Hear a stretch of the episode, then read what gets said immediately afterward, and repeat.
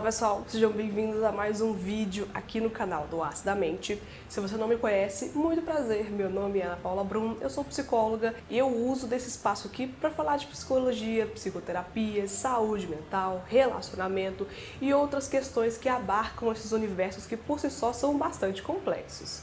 Hoje eu vim falar de uma situação que ela é repetitiva no consultório, também nos comentários que eu recebo, que é uma pergunta em relação à psicoterapia dentro do setting terapêutico. Por que, que psicólogos perguntam muitas vezes a mesma coisa? Será que é falta de conhecimento? Será que é esquecimento? Ou o que, que tem a ver esse tanto de pergunta relacionado ao mesmo tema que parece repetitivo e até cansativo para o paciente?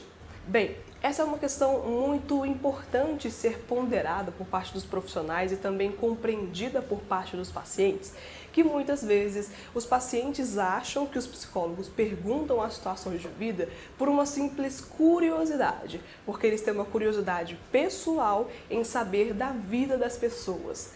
Não necessariamente, na verdade, nem perto disso.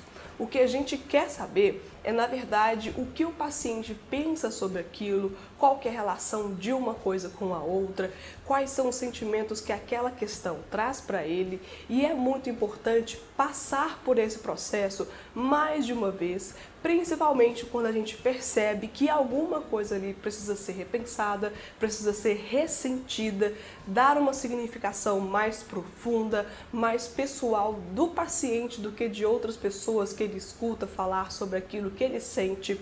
Enfim, o paciente precisa se empoderar e se apoderar daquilo que ele sente e que ele fala. Quando a gente pergunta mais de uma vez sobre uma mesma coisa, não é porque a gente é chato, não é porque a gente não lembra das situações, não é porque a gente não sabe do que ele está falando, é porque ele realmente precisa de refazer esse caminho, reestruturar aquela questão que ele pensa, que ele sente ou que ela está sentindo. E é muito importante confiar no trabalho do psicólogo, da psicóloga, porque se for pensar, se for tentar checar a capacidade do profissional por essas perguntas, a gente vai acabar entrando nesse beco, porque esse é um caminho que o paciente ele segue, mas não segue sozinho. E o nosso trabalho como psicólogo, como psicoterapeuta, é muito importante para pontuar pequenos pontos que são interessantes, pequenas questões que são importantes serem relevadas, serem repensadas, serem trazidas em vários momentos diferentes para ver se houve também uma mudança nesse processo e para dar novos espaços também